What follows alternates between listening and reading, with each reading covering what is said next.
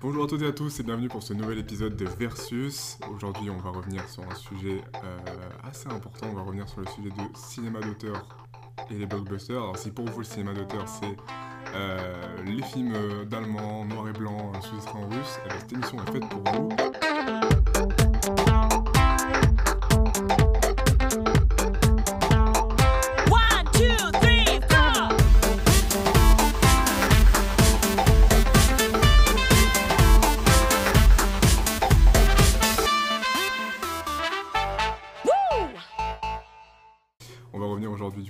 Débat-là avec euh, en invité du coup Ludo, Salut. Anthony, Bonjour. Blandine et Elliot. Bonjour. Voilà, et moi, Vincent de qui vais vous euh, présenter cette émission aujourd'hui. Euh, donc, avant de commencer euh, quoi que ce soit sur ce sujet, il me semble important de revenir euh, sur la définition des termes hein, de, de- de- qui va former ce débat. Donc, qu'est-ce qu'on entend par cinéma d'auteur? Bah, en fait, euh, je pense qu'il est important déjà de partir du principe que. Alors, le blockbuster, c'est assez clair ce que c'est, mais le film d'auteur, c'est déjà beaucoup plus subjectif. Mm. Et il y, a bien, euh, il y a bien des définitions qui existent, et qui sont même euh, matricielles et très, euh, très repartagées, hein, mais. euh, mais en fait, parfois, la- la- ça peut un peu varier selon ce que l'on pense d'un auteur ou d'un film. Mais en gros, si on fait large, hein, je me file là à Wikipédia qui résume le truc grossièrement, ce qu'on peut qualifier de film d'auteur, c'est tout simplement euh, un film qui reflète en gros la personnalité artistique d'un auteur, donc d'un metteur en scène. Ça, c'est déjà important. Parce que ça, ça n'entend pas, euh, du coup, que ce soit le studio qui domine vraiment euh, la production du film, mais plutôt l'auteur qui appose sa propre vision de l'œuvre, autant que ce soit autant dans le scénario que dans la mise en scène. Ce qui peut paraître évident, mais vous verrez que ça ne l'est en fait pas tant que ça, selon les, les structures de production, et notamment aux États-Unis. Donc c'est un terme qui vient euh, surtout euh, des cahiers du cinéma avec ce qu'on appelle la politique des auteurs, qui a été euh, définie entre autres par Truffaut avec la constitution de la nouvelle vague. C'est vraiment une œuvre qui a sa propre cohérence, qui est d'ailleurs souvent suivie, qui est en fait liée à l'écriture de scénario, parce que très souvent en fait un auteur, c'est quelqu'un aussi qui écrit ses propres scénarios, qui est très courant en France, beaucoup moins aux États-Unis encore une fois. Et euh, ça, vraiment contient des, des choix esthétiques singuliers qui, euh, qui, qui sont vraiment cohérents dans une œuvre globale, euh, donc au sein d'une filmographie. Donc, on est plutôt sur un concept théorique de, euh, d'un ensemble euh, cohérent euh, et. euh, euh, comment dire euh, Cohérent et. euh, imaginé par une personne d'un- d'une œuvre artistique en fait. C'est ça. Oui, gros, on ouais. peut voir aussi qu'il y a une différence aussi géographique, comme tu disais aux États-Unis et en France et dans plein d'autres pays. Chaque système est différent et chaque système a ses propres valeurs et ses propres codes Et ses propres limites aussi. et ses propres limites C'est aussi. une œuvre où l'auteur a sa patte et qu'elle est reconnaissable, très globalement. Et, on- et encore, on, pourrait, on ne pourrait pas le définir à ça, mais bon. Mais en gros, c'est ça. En hein, gros, c'est oui, ça. c'est- Parce que ça, voilà, là, là, on est sur une définition très formelle, mais si je vous dis, du coup, là, cinéma d'auteur et blockbuster, vous pensez à quoi en premier? Qu'est-ce qui vous vient quand je vous parle de cinéma d'auteur, blockbuster? C'est quoi les exemples, les trucs, les, les clichés ainsi un peu qu'on peut revenir sur, euh, sur ces termes-là en fait? Un blockbuster, je pense qu'on est tous d'accord pour dire que ça va être le cinéma assez populaire, assez facile d'accès, dans lequel on a envie de, de s'évader, qui sort totalement du quotidien. Et ce sont en général des films qui, voilà, des gros budgets et qui marchent assez bien euh, en termes de box-office. C'est du Style- cinéma-spectacle. Hein, Style là. Avengers, quoi. Voilà. Alors que ouais, le film d'auteur, à contrario, serait plutôt considéré comme euh, quelque chose de, plus pointu, de plus, euh, de plus Du inaccessible. c'est cinéma de cinéphile, euh, vraiment très pointu. euh, Quelque chose à la marge, quoi. euh, Oui, quelque chose qui euh, donne pas très envie au premier abord. euh. À, la, à la personne lambda qui ne s'intéresse pas forcément au cinéma, par exemple. Bah, c'est vrai qu'on a des clichés euh, très forts. euh, je, parlais, euh, je parlais du cinéma allemand noir et blanc et tout, mais on est un peu sur ce genre de, de, De d'effet- clichés, de ouais. clichés-là, parce que C'est vrai qu'on a- Eisenstein, tu peux te dire tout ça. Voilà, Eisenstein, Tarkovsky, on est typiquement dans ce genre de cinéma où on a l'impression qu'il est très pointu et très inaccessible, alors qu'en fait, juste c'est un cinéma dans lequel on n'est pas habitué parce que les, les, les- les grandes salles de cinéma ont tendance à projeter euh, plutôt les films spectacles qui rapportent plus et qui sont faits euh, par un système hollywoodien euh, assez mécanique en fait. Euh, donc euh, c'est vrai qu'on a, on a un peu, euh, on n'a pas vraiment l'habitude de tomber sur des films qui sont vraiment pensés artistiquement de A à Z sous un, axe et qui cherchent en fait à, adopter un point de vue d'un auteur jusqu'à sa finalité. En fait, c'est quelque chose qu'on n'a pas forcément dans le cinéma grand public l'habitude de voir vraiment très souvent. Tout à fait. En fait, c'est une... aussi une question de, de- c'était obligé qu'on y vienne, mais c'est aussi une question de, de- de culture et d'ouverture de spectateurs. hein. Mm. C'est à lui de voir euh, ce qu'il veut voir et à quoi il s'intéresse. Mais effectivement, si on se repose sur, euh, entre guillemets, euh, ce que l'on nous donne, euh, ce qu'on nous donne à voir, ce que les médias nous donnent à voir, ce que les cinémas euh, et surtout les multiplex nous donnent à voir, ben, en vrai, il n'y a pas grand-chose en termes de cinéma d'auteur. Quoique, il y a des contre-exemples, mais on y reviendra, je pense, tout Un à l'heure. Après, il n'y a pas de sous-cinéma, il n'y a pas un, un qui vaut plus que l'autre. mais Non, c'est pas, c'est pas la C'est question. pas la question, mais c'est intéressant de voir. euh, On va pourquoi- dire que ouais, je trouve que ces 20 dernières années, je trouve qu'il y a un- encore un plus gros écart qu'avant. Mm. Je sais pas si c'est euh, lié au nombre de salles de cinéma, à l'affluence, etc. Ça y joue sûrement. Mais je trouve qu'il y a une plus grosse différence qu'avant entre cinéma d'auteur et euh, cinéma blockbuster. Alors qu'il y a plus de, films, plus de films au cinéma qu'avant. Donc euh, c'est étonnant. Oui, c'est étonnant. Mais euh, c'est tout à fait vrai, mais euh, je pense que c'est aussi lié. euh, on reviendra beaucoup aux États-Unis, hein, même si c'est pas eux le centre du monde, même s'ils seraient tentés de le croire. On va beaucoup revenir aux États-Unis parce qu'ils ont une place majeure dans l'industrie du cinéma, vous le savez tous. Mais ce qui est intéressant en fait, c'est que c'est aussi lié justement à la façon dont aux États-Unis, on, voit et on conçoit le blockbuster. Parce que le cinéma d'auteur et le blockbuster n'étaient pas du tout incompatibles. Fut une époque, bon, ils ne le sont pas complètement encore aujourd'hui. Mais euh, maintenant, on est plus sur une industrialisation à grande échelle des. euh, oui, bah, ça arrive. Ah, t'inquiète, t'inquiète, ça m'arrive beaucoup trop souvent pour le dire que je veux. Et on est, on est sur ce genre de, de choses à grande échelle où euh, le cinéma d'auteur américain, on va dire, est de plus en plus relégué vers, vers une sorte de marge, vers des festivals typiques du cinéma d'auteur, type Sundance, qui sont un peu des, des- des festivals archétypaux où Mm. on diffuse des films d'auteur aux États-Unis.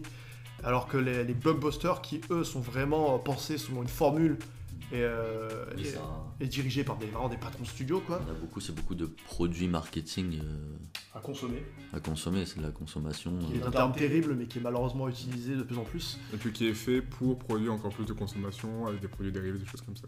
Ouais. Et du coup, ouais, ces blockbusters-là, en fait, prennent une place mais gigantesque dans le paysage euh, euh, médiatique américain. Et euh, le cinéma d'auteur, là-bas, vraiment, euh, ça devient compliqué. Est-ce que c'est pas lié aussi au fait que c'est un cinéma qui. Euh, qui euh, ça, pourrait être aussi un point de- de- d'opposition entre cinéma d'auteur et blockbuster, ce serait à, à débattre, mais Mm. est-ce qu'il n'y a pas aussi une question de euh, l'argent qu'on met dans ces films-là aussi? Si on met autant Ouais. de médiation, euh, enfin d'impact culturel sur ces films-là, c'est aussi parce que je pense que les studios mettent beaucoup plus d'investissement dans ce genre de films-là, qui du coup espèrent rapporter plus, et effectivement ils rapportent souvent beaucoup plus. Mais du coup, est-ce qu'il n'y a pas aussi cette question-là Ces films-là sont plus mis en avant parce que c'est aussi ceux qui on, on donne le plus de chances d'être mis en avant et de rapporter plus. Euh, Ouais. Ça, je pense que ça vient beaucoup du système américain, dans le sens où au plus ça rapporte, au plus on va en faire. C'est la surconsommation, etc. Et dans le cinéma n'y échappe pas. Bah, c'est une question de, de- de- de cynisme et de rentabilité, hein, tout simplement. Parce que le cinéma d'auteur n'est. euh, et c'est c'est pas, c'est pas une nouveauté de dire ça, mais le cinéma d'auteur n'est pas forcément rentable. Parce que forcément, euh, comme c'est un peu associé à un public de niche, ce qui n'est pas forcément vrai, hein, mais euh, parfois les clichés ont la vie dure, bah, forcément ce sera moins distribué et moins vu et ça rapportera moins. Et d'ailleurs en France, heureusement qu'on a un système qui est avantageux de ce point de vue-là, mais en France, euh, le nombre de films d'auteurs qui se crachent en salle est faramineux. hein. C'est-à-dire qu'il y en a très peu finalement qui sont rentables. hein. Euh, On pourrait, on pourrait se poser la question de, justement, dans, les cinémas d'arrêt et essai, euh, est-ce que c'est vraiment rentable de, de n'être concentré que sur ce cinéma d'auteur-là? Est-ce qu'il y a un public suffisamment important pour ce cinéma pour que ça, ça, ne, ça suffise à ces cinémas de euh, fonctionner qu'avec ce système-là Est-ce qu'ils ne sont pas obligés aussi à un moment d'aller vers chercher de la- du blockbuster aussi pour euh, ramener un peu du monde? Moi j'ai l'impression que ça se suffit à soi-même, mais que malheureusement ils peuvent pas passer à côté de grandes sorties pour quand même garder la tête hors de l'eau, euh, comparé à voilà, tous les grands cinémas, tous les grands multiplex qui arrivent de plus en plus euh, en France ou partout dans le monde d'ailleurs. À savoir, du coup, euh, je fais mon petit moment euh, statistique, mais euh, qu'il y a à peu près euh, 6% des films de genre dans- projetés dans les, films, dans les, dans les salles d'arrêt essai. La majorité, du moins, il y en a qui échappent à la règle et qui en projettent plus. Et généralement, ces 6% sont projetés à des horaires euh, à 10h à l'ouverture quand il y, a, il y a le moins de monde possible. Et dans les horaires où euh, il y a le plus de foule, c'est là où ils vont projeter du coup bah, les films américains, etc. Enfin, il y a très peu, très peu en fait de, de cinéma essai euh, qui, qui, enfin, qui projette de films de genre finalement. Le, le cinéma d'arrêt essai finalement euh, est pas si différent que ça que d'un grand euh, multiplex euh, Oui, c'est sur le fond. dans la nous, programmation. Quoi. Sur le fond, on essaie de nous dire voilà, ce sera du, il y aura du cinéma de genre, euh, dans des cinémas art et essai. Mais il faut se rendre à l'évidence que quand même ce qui cartonne le plus, et comme tu disais par rapport aux horaires, c'est quand même caler ce qui va rapporter le plus. Oui, je Ouais. pense que oui, je pense qu'ils sont pas bêtes, savent. euh, Oui, bien sûr. Mais, mais aussi, euh, ça me fait rebondir, mais en fait, euh, tout simplement, je pense qu'il y a un problème d'offre aussi du, du- du cinéma de genre, surtout en France, où euh, bah, il est un peu. Il est marginal, quoi. C'est-à-dire que le cinéma de genre en France, bon, euh, bon, d'une part, euh, les rares tentatives ont été extrêmement peu rentables, euh, y compris, par exemple, le film Grave de Julia Ducournau, qui avait fait beaucoup de bruit à l'époque dans les festivals, mais qui en fait avait fait un score très très décevant en salle. D'ailleurs, Titan, c'est pas loin non plus de- de- d'une catastrophe. hein. Malheureusement, le pass sanitaire l'a un peu, mm. l'a un peu tué en plein vol et ça, ça ne rapporte pas énormément. Mais, et, et ça explique en fait le fait qu'il y ait aussi peu de, de films de genre en France. Mais c'est intéressant aussi parce que le- est-ce que le cinéma de genre peut être associé au cinéma d'auteur? Euh, C'est un autre débat. Euh, bon, en France, euh, oui. Aux États-Unis, bon, le cinéma de genre, bon, c'est souvent C'est lié au plutôt, blockbuster. ouais. Mais en fait, c'est assez intéressant qu'en France, en fait, on est. Justement, le cinéma de genre, c'est un cinéma qui est tellement peu exploité en salle et dans des choses comme ça, parce que les, les producteurs sont un peu frileux de, de, de- de financer ces films qui sont souvent un peu coûteux Mhm, et qui ouais. rapportent assez peu, euh, tristement. euh, qui, du coup, en fait, c'est ce qui est devenu euh, le cinéma un peu plus indépendant, le cinéma un peu plus à la marge, Ouais. qui est le cinéma d'auteur. Là, c'est un cinéma qui, pourtant, dans, sa, dans, dans son imaginaire, sa structure, serait beaucoup plus spectaculaire que les blockbusters à la française qui seraient des grosses comédies Mais, euh. Mais tout à fait, c'est en fait c'est très paradoxal parce que le, le- le cinéma de genre, euh, c'est très global ce que je dis là, mais euh, je pense que c'est vrai, c'est que le cinéma de genre est plus associé au cinéma populaire. Or, le cinéma de, de genre en France ne marche pas du tout. C'est-à-dire que les rares tentatives de faire un, un cinéma associé à un genre entre guillemets populaire qui parle aux gens, ça ne fonctionne que très rarement. Euh, du coup, euh, bah, le, cinéma français, là c'est plus spécifique, mais le cinéma français bah, est, plus, euh, est plus vraiment concentré sur le cinéma d'auteur, plus intimiste que sur les, films de genre. Bon, alors en vrai, il y a des tentatives dernièrement, et même de plus en plus, en plus ce que je trouve très louable, et il y a d'ailleurs d'excellents films de genre français qui sont sortis dernièrement, mais le fait est que ça reste un cinéma à la marge, qui a la, la difficulté à exister, qui du coup restreint le, cinéma français à un type d'œuvre. Non, tout à fait. euh, et c'est, euh, et c'est- en fait, c'est là que c'est assez intéressant de voir euh, le- le- les parallèles qui peuvent se faire avec le, en fait, comment fonctionne l'industrie en France, Mm. comment fonctionne l'industrie ailleurs, et comment est-ce qu'en fait les notions de cinéma d'auteur et de cinéma de blockbuster, etc., sont très subjectives en fait en fonction de là où on se situe, et même en tant que c'est quoi la, la- le, le public visé aussi. Il y, a, il y a Totalement, ça, il y a ouais. ça qui est très bien, c'est que si demain euh, la tendance s'inverse et que euh, le cinéma de genre devient le cinéma qui se vend le plus en France, euh, je- je- les grosses comédies familiales deviendront peut-être le cinéma d'auteur euh, euh, tu vois, de- qui est à la marge et qui est projeté dans le cinéma d'art essai, tu vois. Oui. C'est, euh, c'est aussi ça en fait, c'est qu'en fait c'est toute une notion juste de ce qui se vend. Oui, coup, euh, tout repose sur une mode ou un mouvement. Et comme c'est en perpétuelle évolution, forcément, bah, tu vas avoir des courants qui vont plus ou moins évoluer. Euh, les films de super-héros qui ont explosé, Mm. les comédies euh, françaises, grand public en France, etc. etc. Mais je pense qu'il y a aussi une question de génération là-dedans. hein. Parce que, euh, et je, le- disais tout à l'heure, et c'est pas anodin, mais effectivement, on voit de plus en plus de tentatives euh, de films de genre en France. Et c'est lié aussi à la nouvelle génération de réalisateurs qui arrivent un peu dans le paysage du cinéma français et qui, à mon avis, ont été biberonnés justement euh, au cinéma de genre, au blockbuster même, et qui veulent un, un peu essayer d'insuffler ça, on va dire, dans des œuvres plus intimistes d'auteurs, mais qui sont, mine de rien, compris dans un genre particulier qui, qui ne marche pas forcément en France habituellement. D'où ces tentatives-là. Oui, tout à fait, bien sûr. Et puis euh, là, de toute façon, on est en train de, de- de parler euh, cinéma de genre et de voilà ce qui, ce qui est actuellement en France et euh, ce qui se rapproche le plus du cinéma d'auteur tel qu'on peut concevoir, parce que c'est là où on va pouvoir retrouver le plus d'intention artistique, de, de cohérence dans une filmographie. Julia Ducournau est un exemple parfait pour ça, parce qu'on on voit totalement une cohérence entre ces deux films et on imagine que la suite sera pareille. Mais euh, le cinéma euh, d'auteur, ce n'est pas uniquement aussi ce cinéma euh, malheureusement peu représenté au cinéma qui est un peu euh, euh, peu distribué, mis un peu à la marge aussi, c'est, vraiment la, notion, de, euh, notion d'un auteur qui prend possession euh, d'une œuvre et qui met euh, une cohérence dans, euh, tout ce qui, dans toute sa filmographie euh, euh, de film en film. On sent une patte, un style, quelque chose comme ça. Et, euh, du coup, c'est là qui est intéressant, est-ce qu'on ne retrouve vraiment pas ça dans le blockbuster? Est-ce qu'il il y a vraiment quelque chose qui les oppose autant que ça Est-ce qu'il n'y a pas un moment où on peut se dire que euh, les deux arrivent à se retrouver? Ouais, je pense que ouais, l'exemple euh, qu'on peut citer, c'est typiquement Christopher Nolan. Ouais. Euh, la formule, on va dire concrète, on va dire s'inscrit dans le blockbuster dans le sens où gros budget, grosse distribution, gros, Casting. gros casting. euh, en termes de marketing, ça explose tout. En général, tout est mis en avant sur, sur ces films. Et pourtant, il a une vision. Quand on voit un film de Nolan et qu'on est habitué à voir ses films, on les reconnaît. Pareil pour récemment Denis Villeneuve, de plus en plus, euh, on reconnaît ses films, je trouve. Bah, c'est que Nolan, en fait, euh, ce qu'on n'a pas précisé, c'est qu'il écrit ses films. C'est que ces films viennent d'idées euh, qu'il a eues et qu'il a écrit lui-même. Et en fait, il a pu profiter de cette position qui est, qui est mine de rien très rare à Hollywood, et on va y revenir. Euh, c'est qu'il a eu euh, coup sur coup deux énormes succès. Et en fait, c'est un film qui lui a vraiment permis euh, d'acquérir cette position-là, c'est The Dark Knight, qui a rapporté le milliard en 2008. Pas grand monde s'y attendait, hein, y compris et surtout la Warner. Ce qui a fait que Nolan a pu ensuite enchaîner avec Inception, qui était un vieux projet qu'il voulait faire depuis des années, et qui a aussi cartonné. Il faut dire qu'il s'est payé un casting quand même plutôt euh, 5 attirant. étoiles, 5 étoiles. ouais. 5 étoiles, on va dire. Bon, le, le film est génial d'ailleurs, mais euh, et du coup, euh, après, Nolan a pu enchaîner avec tous les projets qu'il voulait et euh, faire. Tout en gardant quand même sa ligne de conduite, parce que C'est ça, Inter- Interstellar, c'est pas tout le monde qui peut le faire, c'est assez intimiste, c'est très original. Tout à fait, Et pourtant, c'est un, on va dire, un grand film. Un grand blockbuster, c'est un grand film populaire qui veut, euh, qui veut faire rêver, qui a un budget mine de rien assez monumental. Et, et- et du coup, c'est ça qui est chouette, c'est qu'il a vraiment, euh, il a vraiment des idées originales qu'il a écrit de A à Z, ou parfois avec son frère Jonathan Nolan. Et à chaque fois, il a pu les mettre en scène comme il le voulait, avec euh, une liberté artistique et un budget euh, totalement adapté à, ses souhaits.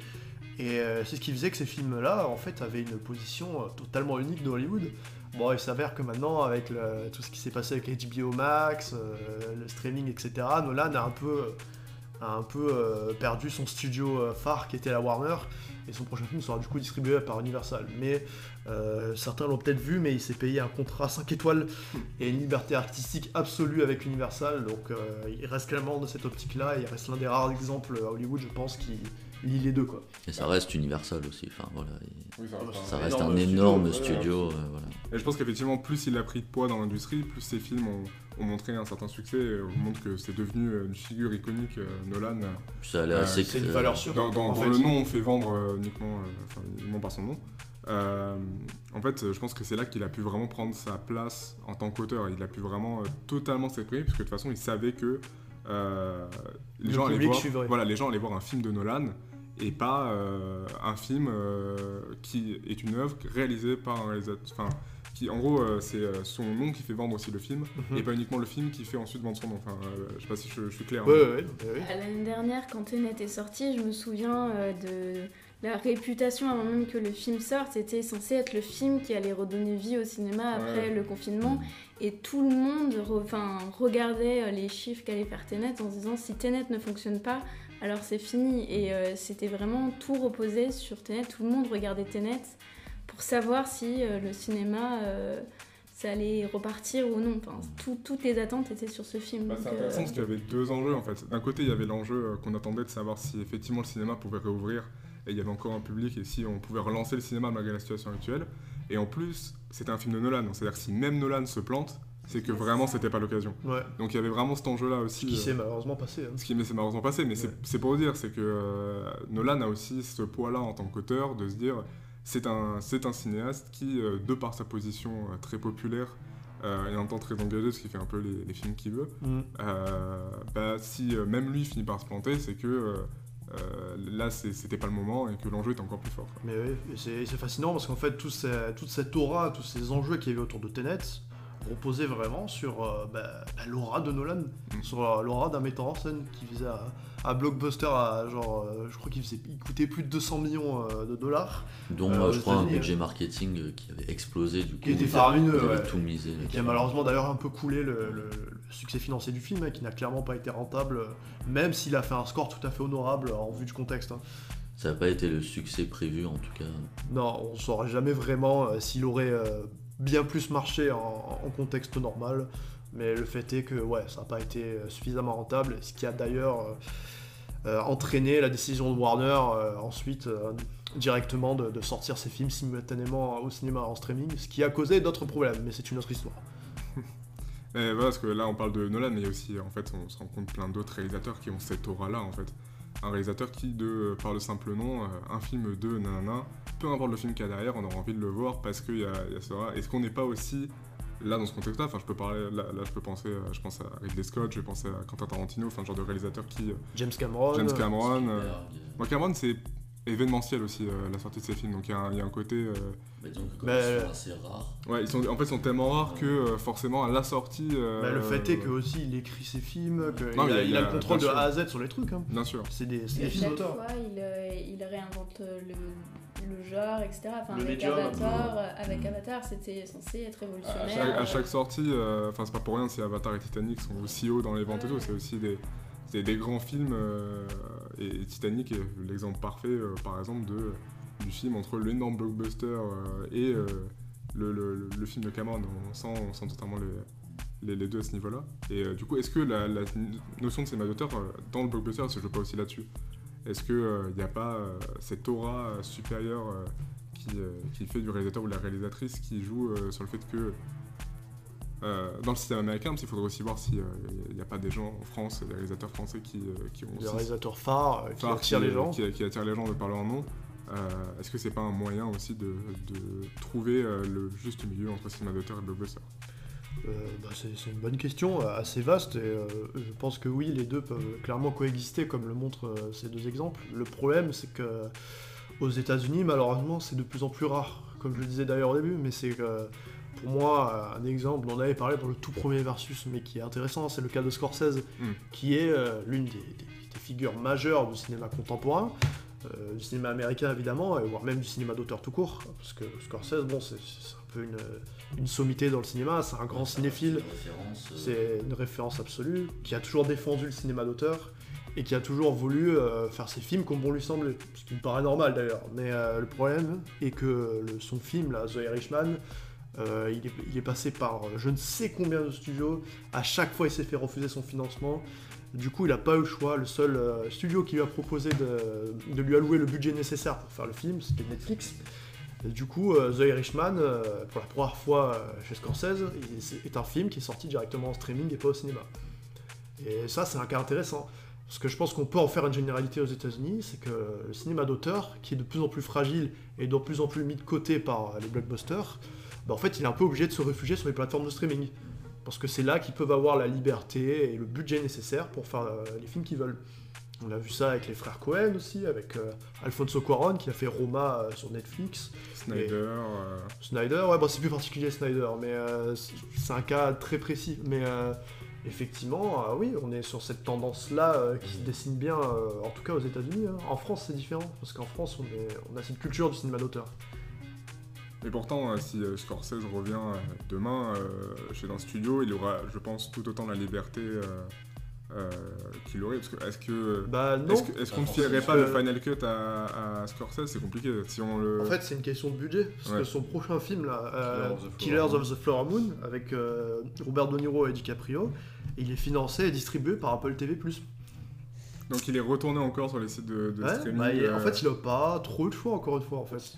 Oui, c'est ça, c'est ce qui est fou, c'est que malgré le nom, malgré la carrière, on en arrive à un point où des réalisateurs comme lui doivent se tourner euh, sur ces plateformes-là. Tout à fait. Alors, en fait, en fait c'est un peu particulier Apple TV+, parce que je crois qu'il était suivi par la Paramount, mais que la Paramount a pris peur face au budget, et que le film, en fait, sera, notamment en France, où c'est assez fou, mais le film, en fait, devrait sortir au cinéma d'abord, puis après en streaming. Enfin, c'est un peu ambigu, ce sera pas complètement pareil que Netflix. De toute façon, oui, on est dans. Là, ça fait à peu près 4-5 ans qu'on est dans une ère vraiment de changement. Et il va Mhm. falloir, je pense, s'habituer à avoir de plus en plus de films et de grands réalisateurs euh, se tourner vers ça et voir des sorties, bah, pourquoi pas au cinéma et ensuite en streaming. Ou, euh, bon, l'inverse, ça doit être compliqué, Ouais. mais. Après, moi, je me demande si euh, la Scorsese s'est fait refuser pour The Irishman à cause du budget et si là, ils ont pris peur pour euh, The, Kill- The- Killer of the Flower. The Killer of the Flower Moon. Euh, dans le sens, film, ils ont, voilà, ils ont peur que justement le budget est trop astronomique pour être rentable. Et dans ce cas-là, ça pose quand même la question de si Scorsese n'est pas rentable, euh, enfin, Voilà, c'est en fait à ce côté-là de bah, Scorsese, du coup, même s'il est immense, etc., en tant que réalisateur, il s'adresse quand même à du coup qu'une catégorie de personnes, les cinéphiles, je ne sais quoi, et résultat des courses, même les grands budgets, en fait, c'est ce truc un peu. Ouais, ouais, c'est. Oui, on est sur une politique de rentabilité, donc Ouais, euh, forcément. Et, c'est, et donc euh, finalement, même le réalisateur, euh, il a beau être grand, et etc. enfin, et le budget a beau être immense. Donc le, le grand budget qui est censé faire le blockbuster, finalement, il veut pas tout dire non plus. Enfin, c'est assez vrai. paradoxal. Mm. Non, mais c'est vrai, mais en plus, ces budgets d'ailleurs de ces derniers films sont absolument faramineux, je trouve. hein. 250 millions. Ouais, puis, euh, ouais, ouais, c'était- c'était dans ces eaux-là, c'était un délire, quoi. hein. Surtout pour le résultat euh, au niveau de la technologie qui était plutôt très perfectible. Ouais, des deepfakes assez ratés quoi. Ouais, ouais, c'était pas. Bon, là, il a un budget quasiment similaire pour son prochain film, là. J'espère que ça les vaudra. Mais ce qui est intéressant, effectivement, euh, c'est que Scorsese, euh, on l'a pas trop dit, mais en fait, Scorsese n'a jamais été un cinéaste particulièrement rentable. Et il y a quelques exceptions, et son plus gros succès, c'est clairement euh, Le Loup de Wall Street, qui a rapporté quasiment euh, 400 millions de dollars. Mais c'est un film qui a profité d'un énorme buzz grâce à DiCaprio, grâce à la campagne des Oscars, Ouais, euh, ouais, Tout ce qui se passe dans le film. grâce à plein d'éléments. Bah, il est beaucoup moins noir que ses autres films Ouais. euh, aussi, donc beaucoup peut-être plus grand public. C'est peut-être. Bah, c'est plus euh, grand Euh, public, mais je trouve que quand même ça hein, reste, Oui, ça est- reste quand même un film par de Scorsese. À, euh, à, par exemple Taxi Driver Oui, ou oui. quoi, qui est beau- beaucoup moins accessible dans la Ouais, le- noirceur. le, film est quand même bien plus vendeur, ouais, effectivement. Je trouve que. euh, Après, ouais, Taxi la- Driver, c'est pas pareil, parce que euh, c'était pas la même époque ni la même aura pour Scorsese. hein. Non, mais je parle, je parle, Ouais. je parle même pas de, Scorsese, je parle plutôt des dernières productions euh, euh, que The Irishman de quoi. C'est vrai que forcément, tu, tu dis à, tu dis à un public, euh, tout en plus, bon, il y, a- il y a des plateformes qui jouent et tout, parce que le film n'est pas sorti en salle cinéma, donc on saura jamais. Mm. Mais forcément, tu dis à un public, euh, on va dire, plus populaire, dans des gros euh, complexes euh, cinématographiques, que tu vas avoir un film de 2h30 euh, sur un mec qui va devenir milliardaire et se, se taper euh, des meufs incroyables, et- ou euh, un film de 3 heures euh, sur, dans un tribunal sur des mafieux, tu vois. ouais, ouais. Forcément, il y en a un qui est plus sexy que l'autre, tu vois, dans, dans, dans l'idée. Non, mais c'est sûr, hein. Donc, Puis il faut pas sous-estimer le- le- le- le- la présence de DiCaprio, hein, il a la présence de DiCaprio. qui, qui est toujours- un argument majeur. hein. Du coup, c'est un débat qu'on n'avait pas forcément prévu de parler, mais euh, c'est intéressant de se dire que sur les, en fait, les plateformes offrent aussi euh, ce qu'on pourrait imaginer une ode à la liberté un peu plus grande, parce que c'est aussi un moyen de. euh, ça, pourrait être un biais euh, de production euh, cinématographique plus libéré. On pourrait dire qu'il qu'il aurait tendance à prendre plus de risques, parce qu'il n'y a, pas les distributions qui, demandent quand même un budget conséquent. Donc, on va dire que les, productions Netflix, les productions de d'autres plateformes aurait tendance à être plus libre ou plus laisser plus de place à ce qu'on pourrait imaginer du cinéma d'auteur. Mais est-ce qu'on en retrouve vraiment? Est-ce que pour vous, actuellement sur les plateformes, sur les productions de, de, de- de plateformes de streaming, vous avez l'impression qu'il y a euh, cette sensation de cinéma d'auteur dans, dans ces productions Bah, Euh, Moi, je trouve, enfin, comme le disait Anthony tout à l'heure, c'est vrai qu'il y a beaucoup de metteurs en scène, d'auteurs, qui se tournent et du coup qui font leur cinéma. Roma, c'est un film euh, typiquement euh, Quaron, hein. de, de Quaron. Euh, celui Ah, des frères Cohen, euh, La balade euh, de Buster Buster Scruggs. Ça reste un film des, des frères Cohen, bon, qui est assez différent dans, dans sa forme. The Irishman, pour moi, c'est un film de Scorsese. Évidemment. Donc, euh, pour moi, oui. c'est- Bah, après, je pense aussi euh, que on ne connaît pas trop ce qu'il y a derrière. À mon avis, ils doivent recevoir euh, beaucoup, beaucoup, beaucoup, beaucoup de projets. Et il y en a finalement très peu qui sortent. Et encore, c'est des grands noms. Enfin, ça Voilà, c'est ça. Ils vont se baser sur les grands réalisateurs. Donc on a l'impression, enfin encore une fois, je pense que c'est une question d'apparence un peu de Netflix qui nous propose. Hmm. Euh, bon, on va pas avoir, enfin après c'est ce qu'on a le Netflix français, donc après je sais pas par rapport euh, Netflix des autres pays, mais euh, on n'a pas l'offre non plus qu'on va avoir par exemple, bon, je prends cet exemple-là parce qu'à Paris c'était comme ça, mais du MK2 où tu as plein de films coréens, etc., etc. Ils sont pas autant mis en avant que les Scorsese, que euh, bon bah il y a, y a Roma, oui, mais enfin. Ça reste des grands noms. T'as l'impression quand même, mais ça reste des grands noms. Et ils ont peut-être le budget, mais j'ai l'impression que c'est un peu quand même. euh, Une Bon, prise de euh, risque un, peu, un peu minime par rapport Oui, à un peu facile. pointus, quoi. C'est ça, c'est que ce bon. Voilà, c'est pas non plus du, du film voilà, euh, qui Oui, vient oui, du fin c'est pas n'importe de- qui, oui, bien sûr. Oui, Mais en attendant, ça reste les seuls à euh, vouloir les, les produire et les distribuer. Ce qui est assez, euh, mais, oui, ouais. ce qui est- Mais ça montre bien aussi que, euh, on parlait voilà d'Aura, qui font des noms, qui font voir et tout, mais parfois ça ne suffit pas. Et que, euh, et sûrement euh, dans, dans, euh, dans la cohérence artistique de ces réalisateurs, de par leur, euh, grande filmographie et, leur style euh, très appuyé, eh ben, peut-être effectivement qu'il y a un moment où euh, les, euh, le blockbuster ne suit plus. Il y a peut-être un moment où ce, style est tellement affirmé, où euh, le- leur, cohérence artistique est tellement poussée que en fait on, a atteint un stade là où on se rend compte que même là devient du cinéma de mar- même ces noms là deviennent du cinéma de marge alors que euh, jusqu'à maintenant euh, euh, c'est des, gros noms qui font vendre tu vois. Je me dis si, Ouais, ouais. si Scorsese n'a pas réussi à faire vendre ses deux derniers films dans, à un studio de production je parle, je me dis qu'il y a sûrement un truc qui est, qui est- qui est lié à ça et que euh, juste son nom ne suffit plus et que euh, il a, il- je pense qu'il a cette envie de faire des films libres et de raconter ce qu'il a envie de raconter. Et À un certain âge, ouais. voilà, il veut pas se formater à, à quel- quelconque euh, chart ou quelconque euh, cut qui ne serait pas le, son final cut à lui. Ouais.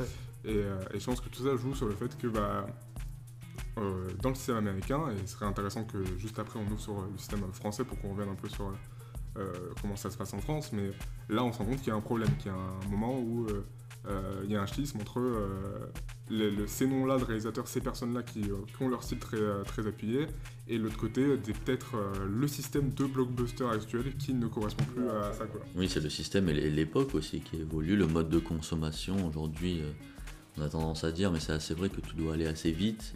Euh, les bandes annonces sont de plus en plus rythmées.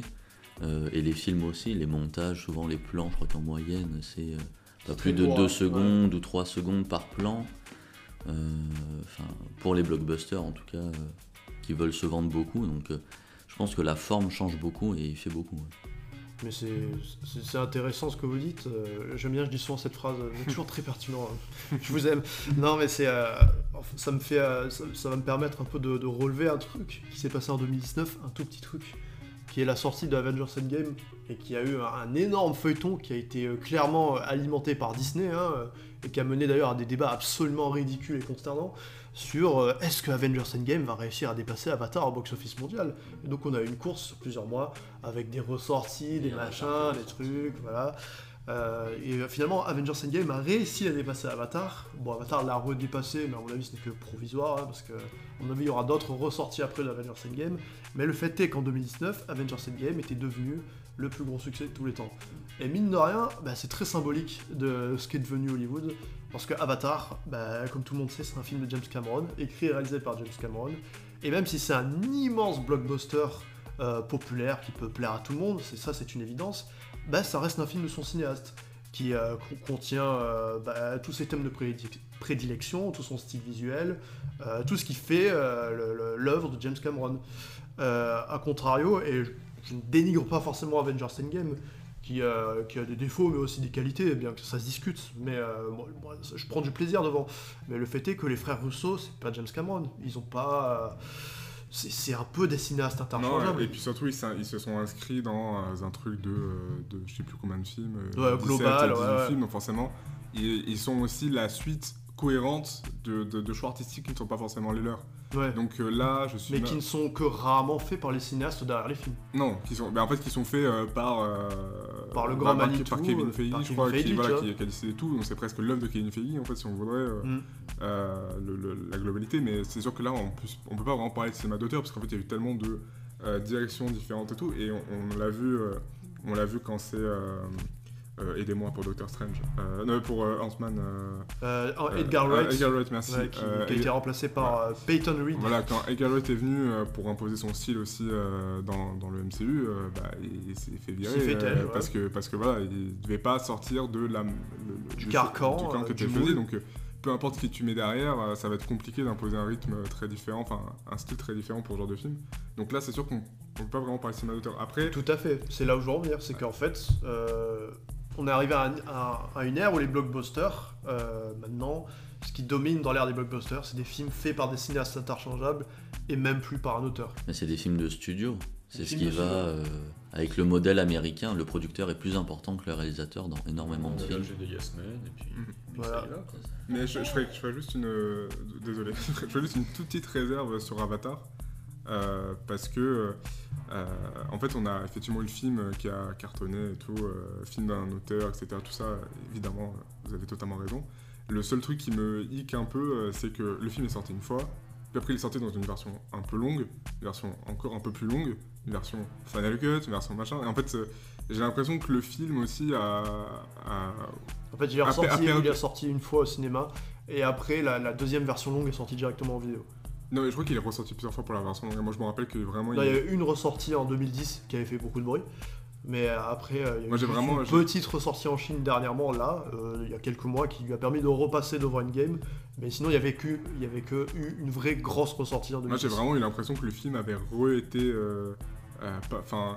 reconstruit, ressorti plusieurs fois. Enfin, vraiment, c'est le souvenir que j'en avais. Alors, peut-être peut je me trompe, mais en tout cas, c'est un peu le souvenir que j'en avais. Et du coup, j'ai un peu tendance à dire que le, dans sa, cohérence euh, narrative et tout de, de film de Cameron, et il a, un peu eu plusieurs vies ce film, donc plusieurs visions euh, du même film. Il y a un truc un peu étrange, j'avais trouvé avec euh, ses ressorties, ses reversions.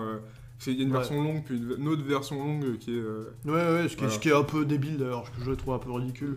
Bah après, on parle que de 10 ou 12 minutes, hein. c'est rien, hein. ça, Ouais, ça change pas le euh, film. hein. C'est, mais t'as une version avec 8 minutes en plus, une autre avec 12 minutes en plus. Ouais. Laquelle est la vraie vision de Cameron? Il n'y a pas vraiment de Final Cut. C'est pas vraiment comme Blade Runner ou, euh, Blade Runner, il y a une version Final Cut qui existe, qui est la vision que voulait, euh, Ridley que Scott, voulait ouais. Ridley Scott à un moment et que juste pour des raisons de studio de, qui, qui n'était pas le sien, il n'a pas pu faire le film qu'il voulait dès le départ. Là, j'ai un peu du mal à savoir quelle vision est celle de Cameron dans euh, toutes ces versions d'Avatar? Je pense que c'est. Pardon, excuse-moi, mais c'est plus une stratégie marketing.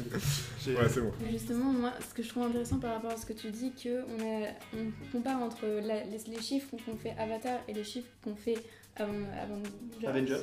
Euh, dans le sens où là on prend Avengers, c'est le film, il s'est vendu en tant que tel, en tant que film, l'histoire, etc. Avatar, je sais vraiment pas s'il aurait fait le même nombre d'entrées sans la 3D. Parce que ce qu'il a vendu, la com, etc., c'était la 3D. Si les gens sont allés au cinéma pour voir Avatar, c'est pas pour Cameron, c'est pas pour Avatar l'histoire, mais c'est pour voir la nouvelle technologie qu'était la 3D.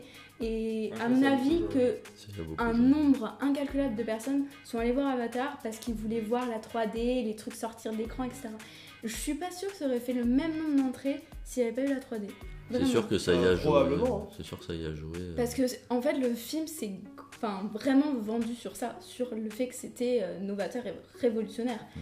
Que Avengers Endgame c'est pas du tout vendu sur ça, c'était juste que c'était la suite, que c'était Avengers. Et du coup, t'as quand même un truc quand même différent de, bah, tu vois, ce blockbuster-là qui s'est vendu sur euh, bah, une technique plutôt que sur le film en lui-même, comme a fait Avengers. Donc t'as deux choses vraiment, deux types de films euh, vraiment différents. euh. Bah, différent, je ne pense pas. Bah, parce non, que- mais dans la, la façon dont ils se sont vendus, euh, très intéressant. dis, Oui, euh, puis Avatar, c'est là, un nouvel univers. Ça apporte quelque chose de nouveau, tandis que Endgame, c'est vraiment la finalité de quelque chose qu'on De- connaît, 22 films quoi. de hein. 22 la films, d'une 22 films, quinzaine hein. d'années. Enfin, c'est quand même assez important. Ah, moi, ce que je trouve très intéressant dans ce que dit Blandine, c'est que euh, le- du coup, Avatar, enfin, au- au-delà de, oui, effectivement, euh, enfin, Avengers, euh, aussi la continuité de plein de trucs, donc on comprend, euh, voilà, où il en est. c'est pas, c'est pas son l'œuvre en elle-même qui n'est pas, enfin, voilà, on s'est compris. Mais ce qui est intéressant dans le dans Avatar, c'est que c'est un film qui à la fois s'est vendu certainement par par son aspect cinéma d'auteur, parce que film de Cameron.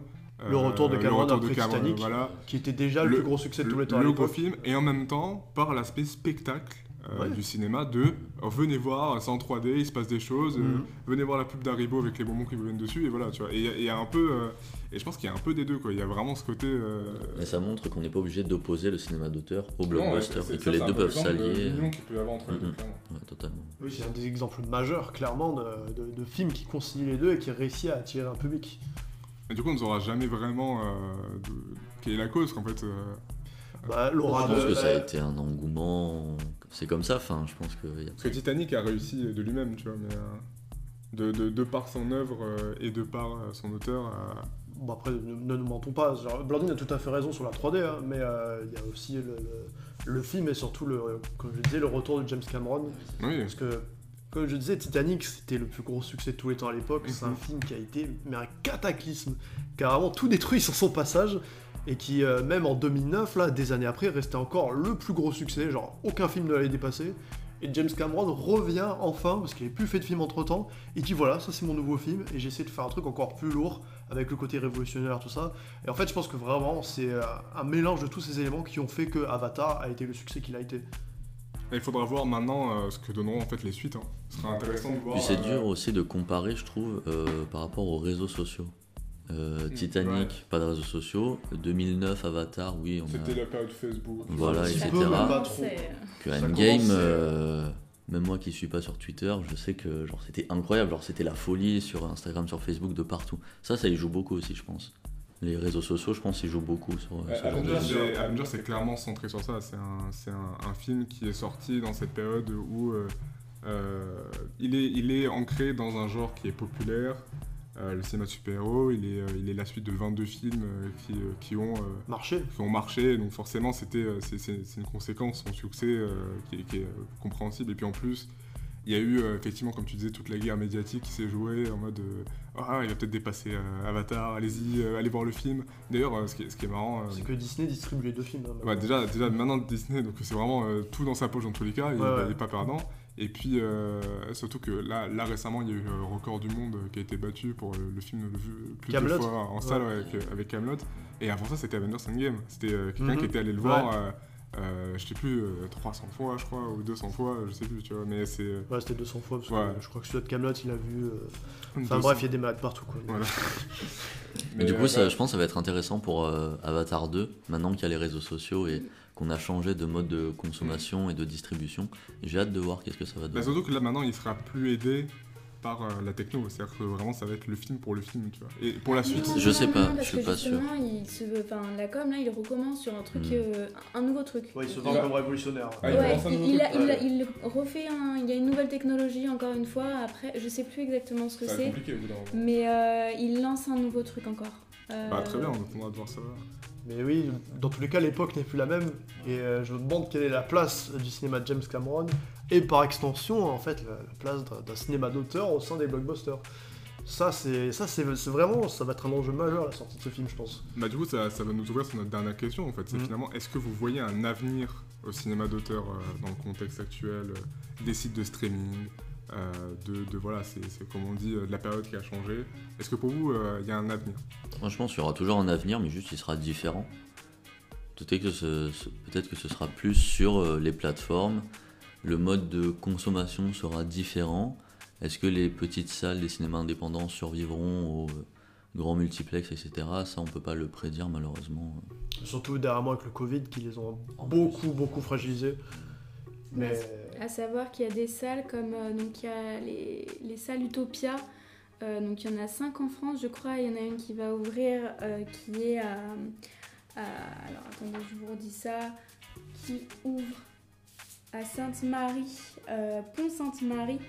euh, dans l'Aube et, et qui justement se base sur ce principe-là de faire que quasiment que du film de, genre, d'art et de faire vraiment une sorte de d'éco-quartier où en fait euh, le cinéma redeviendra un, un endroit où on va se retrouver donc avec un petit long coin, bibliothèque, avec un café, avec un truc vraiment euh, où les gens vont se retrouver de manière chaleureuse pour justement remontrer ce truc-là du cinéma euh, familial et pas, pas tant familial mais où les gens se retrouvent euh, plutôt que le multiplex immense etc etc et ils veulent vraiment euh, Oui, on jouer relance, sur ça et en disant que c'est peut-être ça le futur du cinéma. euh, S'il faut refaire vivre le, le film de genre, le- le- les, les cinémas essai, c'est comme ça. Donc euh, est-ce que c'est la solution? Je- Et on peut même voir d'ailleurs aussi que les multiplex se sont sentis en danger, et c'est pour ça je pense qu'il y a beaucoup de- d'évolutions, comme la 3D, la 4DX, qui n'a pas forcément marché, peu importe, mais en tout cas il y a des tentatives, et malgré ce niveau-là, où on pourrait penser qu'ils sont intouchables, il y a quand même des tentatives parce qu'eux aussi se sentent en danger, je pense, à certaines périodes de l'année. euh. Mais même les, même les grosses boîtes de production, hein, pour, que, euh, pour que la Warner se dise euh, qu'on va sortir tous les films euh, euh, sur les sites euh, de streaming en, enfin sur HBO Max. sur HBO Max, mais voilà, enfin, sur- en même temps que les sorties cinéma, c'est que ils ont eu très peur, je pense. euh, Bah, le, le contexte faisait que, surtout aux États-Unis, hein, où le cinéma est beaucoup plus fragile qu'en France, bah, ils se disaient que clairement, s'ils sortaient leur film, ce serait pas rentable. Le problème, c'est qu'en fait, si l'idée sur le moment pouvait paraître cohérente, dans les faits, durant l'évolution de 2021, ça a été vraiment une fausse bonne idée et ça a été globalement une catastrophe industrielle qui a notamment coulé euh, The Suicide Squad de James Gunn, qui est, un bon exemple d'ailleurs, parce que c'est un des rares films de super-héros dernièrement que j'ai vu où je sentais totalement la, patte de son auteur derrière. Clairement, même si c'est un film qui est inclus dans le, DC Universe, c'était clairement un film de James Gunn. Et du coup, c'est d'autant plus triste qu'il se soit autant planté, parce que c'était vraiment un film qui m'a beaucoup plu et que j'ai trouvé intéressant et malheureusement unique dans le paysage américain. Bah, D'ailleurs, c'est marrant parce que c'est vrai qu'on disait qu'il n'y a, y a aucune direction artistique euh, chez Marvel, mais en fait, euh, James Gunn, si, arrive avec ses Gardiens de la Galaxie. à- Parce que clairement, euh, Gardiens de la Galaxie ou The Suicide Squad, euh, on est sur la, exactement le même type de film, je trouve. Un peu, plus, un peu plus aseptisé. un petit euh, peu, beaucoup sur- plus aseptisé chez Marvel. Chez. Marvel, mais aussi c'est parce que euh, le, le- le genre du film et ce qu'il veut raconter est très différent. Mais je trouve qu'on reconnaît le style de James Gunn, euh, même là-dedans, euh, ce, que, ce que beaucoup de. Un petit peu, un petit peu. Mais malheureusement, je trouve que c'est un peu plus l'exception qui confirme la règle Oui, mais c'est la seule, c'est bien la seule, c'est bien la seule. C'est juste. euh, Mais- et on verra d'ailleurs. Oui, tout à fait, t'as raison, mais on verra d'ailleurs ce qu'il en sera pour Sam Raimi dans Doctor Strange 2. ouais, tout Là, ça fait. va être très intéressant de voir ça aussi. Oui, c'est le retour de Sam Raimi. euh, J'espère que Le cinéma de super-héros. voilà, qui, qui va pouvoir, euh, voilà, peut-être euh, redonner euh, ce- ce- son heure de gloire. euh. J'aimerais beaucoup, parce que lui, en fait, il a arrêté le cinéma de super-héros à une époque justement où les blockbusters et le cinéma d'auteur euh, cohabitaient encore de façon assez régulière, parce que clairement, les films Spider-Man de Sam Raimi, pour moi, c'est cet exemple-là de films qui ont vraiment la patte de leur auteur. Quoi. Pourtant, c'est pas des films qu'il a écrits, hein, mais on sent que c'est Sam Raimi derrière. Au cinéma, ce qui va sortir aussi, là, c'est euh, le prochain de super-héros euh, avec euh, Angelina Jolie. Alors, je sais pas le titre. Euh, Le Ouais, SAO, avec- ouais, Ouais. qui euh, du coup là ça peut être aussi intéressant étant donné que c'est la dernière réalisatrice à avoir gagné le- l'Oscar, voir si elle a réussi à mettre sa patte euh, Tout à j'espère, fait, ouais. dans, dans ce film-là. euh. Absolument, ouais. Oui, surtout que euh, c'est un film qui, euh, si j'ai bien compris, j'essaie de, j'ai pas lu beaucoup de trucs, mais je- si j'ai bien compris, essaye de sortir un peu des carcans de ce qu'on a l'habitude de voir, Ils se vendent un peu sur ça, en voilà. effet. ouais. euh, de ce qu'on a l'habitude de voir dans le, chez Marvel. Donc sûrement que le fait de, de- de ramener Chloé Zhao pour ça est, est tout à fait adéquat. Je pense que si, si le marketing se vend là-dessus, c'est qu'elle a eu un minimum de liberté euh, pour, pour faire ce qu'elle voulait. quoi. On verra. C'est ouais. ça la solution, du coup, ça va être des, des grands réalisateurs pour. euh, C'est peut-être la suite, c'est peut-être la suite oui, enfin, genre, euh, effectivement. Comme je dis, avec James Gunn, avec, euh, avec euh, Zhao, etc. etc. Peut-être que ça va continuer comme ça. Aussi gar- que garder cette est le prochain formule. réalisateur. Mais par exemple, dans la même Avenger. Dans veine, ce qui est très intéressant, c'est qu'à l'inverse, euh, quand Snyder est arrivé euh, pour imposer son style euh, dans, dans une saga de super-héros qui tenait un- dans laquelle il tenait un peu les rênes, ben, c'est ce qui l'a euh, pas mal fait Plombé, sombrer, en ouais, ça l'a- clairement. clairement, ça a niqué sa relation avec Warner. hein. Alors que pourtant, on remarque que à la fin, enfin, lorsque le Snyderverse, le Snyder Cut est sorti, pardon, on, on sentait que bah, il y avait un public pour ça, qu'en fait les gens, euh, c'est ce qu'ils voulaient, ils voulaient une, euh, des films qui ressemblent à ce que veulent faire leur auteur et qui euh, ont un style qui euh, ressemble à celui de leur auteur. Et ils voulaient voir un film de Zack Snyder ou là de voir un film de Justice League en fait. Ouais, absolument, le succès a été indéniable et c'est d'autant plus triste en fait que euh, si la Warner a un peu fait porter le chapeau à Snyder, c'est en fait entièrement leur faute si Mm. euh, Batman vs Superman s'est un peu planté. Parce que c'est eux qui ont insisté pour qu'il y ait un cut de 2h30 qui sorte au cinéma, un cut un peu confus et indigeste, qui a fait que les critiques ont été très mitigées. Et euh, le fait est que il a réussi à sortir la version longue, la version définitive qui voulait sortir initialement au cinéma euh, en vidéo. Et cette version-là a eu des critiques beaucoup plus positives. Et euh, on ne saura jamais vraiment, hein, mais je pense que si cette version-là était sortie directement au cinéma, et que si Warner n'avait pas mis ses gros gants dégueulasses là, dans le montage du film, bah, on aurait eu un film qui aurait beaucoup plus marché et qui aurait euh, beaucoup plus convaincu les gens. Et peut-être que les choses se seraient passées différemment. Et comme quoi aussi, il faut pas sous-estimer le pouvoir du spectateur, parce qu'au final, euh, Mhm. c'est lui qui décide euh, le- succès ou non d'un film. Bien, sûr, et, en fait c'est aussi un exemple que le Final Cut n'est pas acquis Ouais. et, que, et que même des grands noms euh, soit, soit ne peuvent pas avoir le film qu'ils souhaitent à la fin, soit on leur finance même pas leur film, hein, comme Scorsese ou autre. Ouais. Euh, pour, euh, voilà, donc il- en fait il y a vraiment un enjeu parce que euh, là c'est de plus en plus de, gros auteurs, vraiment qu'on pourrait considérer de- des auteurs cinématographiques, réalisateurs, euh, se tournent vers euh, des alternatives pour juste faire exister leur film au-delà de, euh, juste bah, malheureusement se punir de salles de cinéma ou autre. euh, c'est qu'il doit y avoir il y a un souci quelque part dans le système euh, américain, mais en France, euh, on a aussi euh, ce problème-là avec des films comme euh, les films de Juliette Ducournau qui ont tendance à se planter au box-office et euh, qui du coup, à risque peut-être, euh, peuvent, peuvent vraiment être euh, envoyés dans des petites salles ou dans des petits trucs. Bah, tu vois, là, moi, la question que je me pose quand tu disais est-ce que le- les, les films de genre comme ça, d'auteurs ont un avenir Tu vois, je me pose la question pour Parasite Mm. euh, en 2019, qui est sorti donc euh, cette année-là et qui n'a même pas fait partie du box-office en France. Donc, dans les 10 plus. Enfin, les 10 films les plus vus en France ou qui ont fait le plus d'entrées, Parasite n'y est pas, alors que euh, c'est un film qui est phénoménal, euh, qui a été oscarisé, euh, qui a eu la Palme d'Or à Cannes, enfin, qui est... Ouais, tu, enfin, tu, tu as raison, mais cela dit, il faut le nuancer, ça a été un énorme succès en France. Parasite. Oui, Ça a été mais un qui gigantesque succès. Oui, qui a été un succès, mais pourtant les chiffres euh, te disent que bah voilà, il fait même pas partie du box-office, Oui, oui, alors ouais. que ça a été Enfin, un 10, immense... euh, du coup, top Voilà, 10. du top 10 des entrées en France.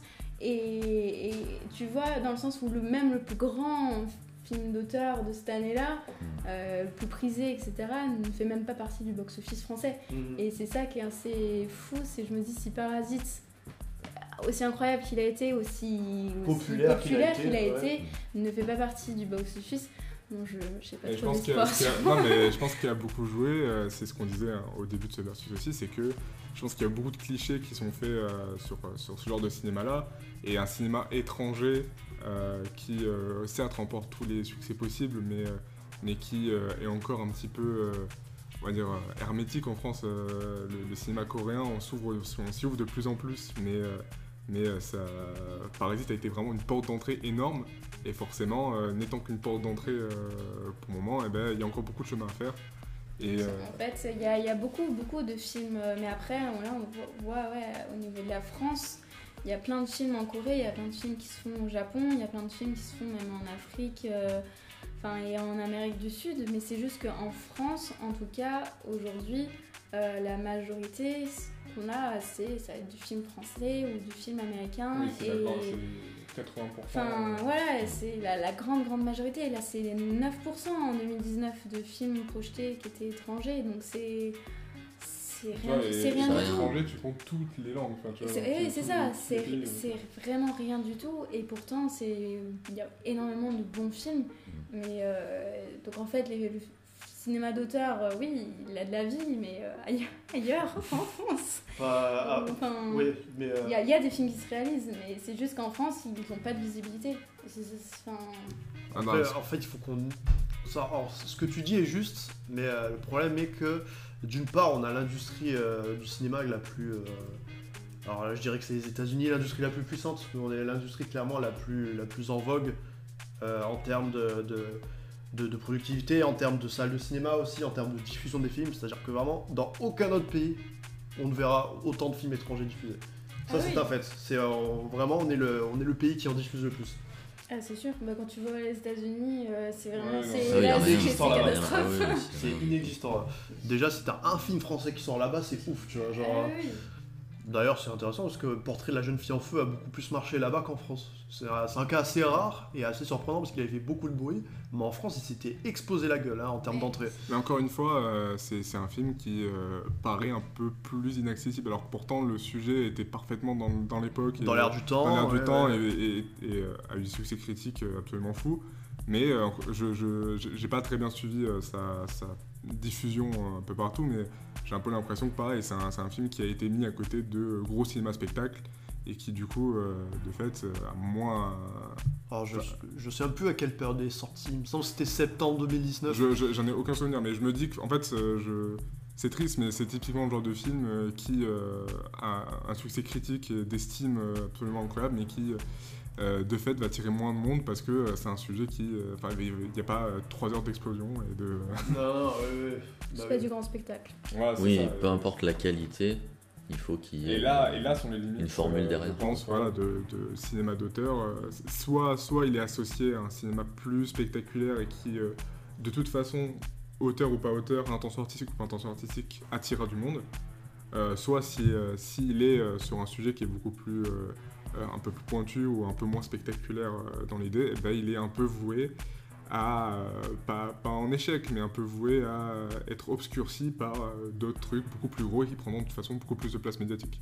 Euh, ce que vous dites est vrai, mais euh, cela dit, ça, ça fait très pessimiste ce qu'on dit et, et je vais le nuancer parce qu'il y a quand même des contre-exemples il en faut, France. il faut, Ouais. heureusement. Il y a de contre et des, des- des choses très positives, hein, mais en France, notamment en 2019, euh, il y a eu un vrai succès populaire de plusieurs euh, gros films d'auteurs français qui, clairement donnent un peu un espoir et, un élan pour, on le futur du cinéma d'auteur euh, en France. Et, euh, et clairement, ça revient, c'est ça, et ça rejoint le côté générationnel que je disais, parce que je pense qu'- qu'avec les années, ça va continuer à s'accentuer, et tant mieux d'ailleurs. Mais il y a eu le succès euh, phénoménal des Misérables.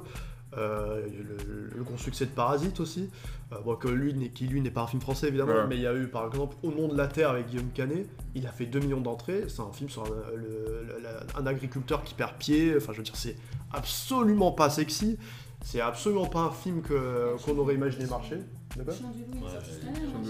Ouais, c'est vrai, le, le Chant du Loup c'était euh, 2019, mais c'était plus blockbuster, tu vois déjà. C'était un blockbuster français un peu. Ouais, Mais, c'était- Ce qui en fait une exception aussi. Ce qui est une exception, mais d'ailleurs il est exceptionnel le film, il est super bien, mais euh, bah, dans la même veine, on a eu Camelot cette année aussi qui a, qui a fait beaucoup d'entrées. oui. Euh, Bac Nord euh, qui, a, qui a- qui a fait beaucoup d'entrées aussi. Bah, Bac Nord, c'est intéressant parce que, aussi controversé le film soit-il, euh, on est un peu dans un mélange entre film populaire et cinéma d'auteur en fait, dans sa forme, dans son écriture, etc. Mais Cédric Jiménez vient un peu de, de- de- de- de cette patte-là aussi, Mm. parce qu'il avait fait La French, qui, est- qui visait aussi un peu ce mélange un peu risqué, mais pas du tout incompatible, comme on a essayé de le démontrer entre ces deux genres-là. Et, je- et je crois aussi, euh, quoi qu'on en pense euh, malheureusement, mais OSS aussi, je crois, a fait pas mal, a plutôt bien marché, il me semble. Oui, oui, mais encore une fois, comme Le Chant du Loup, OSS, c'est plus un blockbuster en fait en France. Oui, bah, mais c'est pour dire. Camelot, tu voilà. vois, c'est des gros films ça, c'est des films à gros budget. Mais ça reste, ça un film de Bedos, enfin, euh, donc euh, Ouais, on sent, ouais. enfin voilà, ça reste quand même. euh, on peut sûr. dire que ça se rapproche du cinéma d'auteur, même si c'est la suite, machin, de, non, non. mais on, enfin, on peut dire qu'il y a quand même. euh, cette Oui, ça reste des qui- grands noms qui ont accès à de gros Voilà. budgets, etc. Tout à fait. D'ailleurs, Bedos, euh, son film, son précédent film, La Belle Époque, avait bien marché. hein. Ouais, il Il avait. dépassé le million d'entrées. Alors, je sais plus combien il avait fait, mais ça avait fait un beau succès. C'était bien meilleur, Qui était bien meilleur, ça c'est pas compliqué. ça c'est sûr. Ouais, c'est un joli film. ouais. Ouais, bah, je vois- Est-ce que quelqu'un d'autre a quelque chose à rajouter? Je pense que, je pense que voilà, on a, on a pas mal ouvert de questions, répondu à d'autres. Ouais, de toute façon, on pourra en parler encore deux heures, je pense, de ce débat parce que voilà. là, Il est passionnant en vrai. hein, Il est passionnant et puis euh, c'est un, quelque chose dont on ne pourra jamais voir la fin. On n'est pas capable de savoir ce qui va se passer dans le- dans l'avenir, donc c'est un, un peu compliqué. En tout cas, il faut majeur. quand même se dire qu'il y a une lueur d'espoir et qu'il ne faut pas être pessimiste. Et que, que ce soit sous les joué. plateformes, que ce soit sous les plateformes ou euh, au cinéma, je pense que ça survivra. Voilà. Bah, ce- Encore de beaux films réalisés. Tout à fait. Le- ce cinéma-là peut subsister. Parfois c'est compliqué. Parfois même c'est compliqué tout court de le financer. Mais euh, le fait est qu'il y a toujours des portes de sortie. Et qu'en France, je pense que euh, tout devrait bien aller. C'est surtout aux États-Unis en fait que la problématique est vraiment euh, Mm. particulièrement prégnante. Mais encore une fois, avec des films comme Dune dernièrement, ou avec Mourir peut attendre de Kari Fukunaga, qui sont des gros blockbusters qui appartiennent à des licences très, euh, très populaires, bah, ça reste des films faits par. euh, mine de des mises en scène qui ont une certaine identité, qui ont un certain CV euh, derrière eux. Bon, on a parlé de Sam Mendes euh, chez, les, chez les James Bond. Sam Mendes et James qui a Bond, tout imposé à son fait. style, voilà. C'est intéressant aussi, et c'est des films d'ailleurs dont chacun scrute là le, le score avec impatience. Mhm. Alors James Bond ça a marché parce que c'est James Bond, mais Dune c'est plus intéressant. Oui, parce que Dune attend, attend la suite euh, de, de son auteur de Villeneuve qui attend forcément. euh, On attend si, la sortie aux États-Unis, parce qu'il n'est pas sorti encore. Pas c'est encore. ça, euh. Mais en France, j'ai vu qu'il avait dépassé les 2 millions d'entrées, je crois déjà. Et je crois que Europe marche très bien. Donc, euh, Il marche très C'est bien en plutôt Europe. Et j'ai vu un article sur le point pop qui disait que en gros le succès de Dune, euh, le succès ou non de Dune était très important pour l'avenir du blockbuster hollywoodien. Donc euh, si ce film marche, ça peut un peu euh, donner une marche à suivre de ce à quoi va ressembler les blockbusters hollywoodiens et s'il y a encore une place pour le cinéma d'auteur là-bas. Eh ben, on lui souhaite et on souhaite un bel avenir au cinéma d'auteur, au blockbuster et, fusion des deux qui, on l'espère, pourront euh, On vivre, en paix, euh, vivre en paix pendant Une longtemps. belle cohabitation entre les deux. Voilà, donc bah, écoutez, merci à tous de nous avoir écoutés, merci aux intervenants d'être, d'avoir participé aussi aujourd'hui euh, au débat. Avec plaisir, toujours. On se retrouve le mois prochain euh, du coup pour un nouvel épisode de Versus et euh, bah, au revoir à tout le monde. Salut One,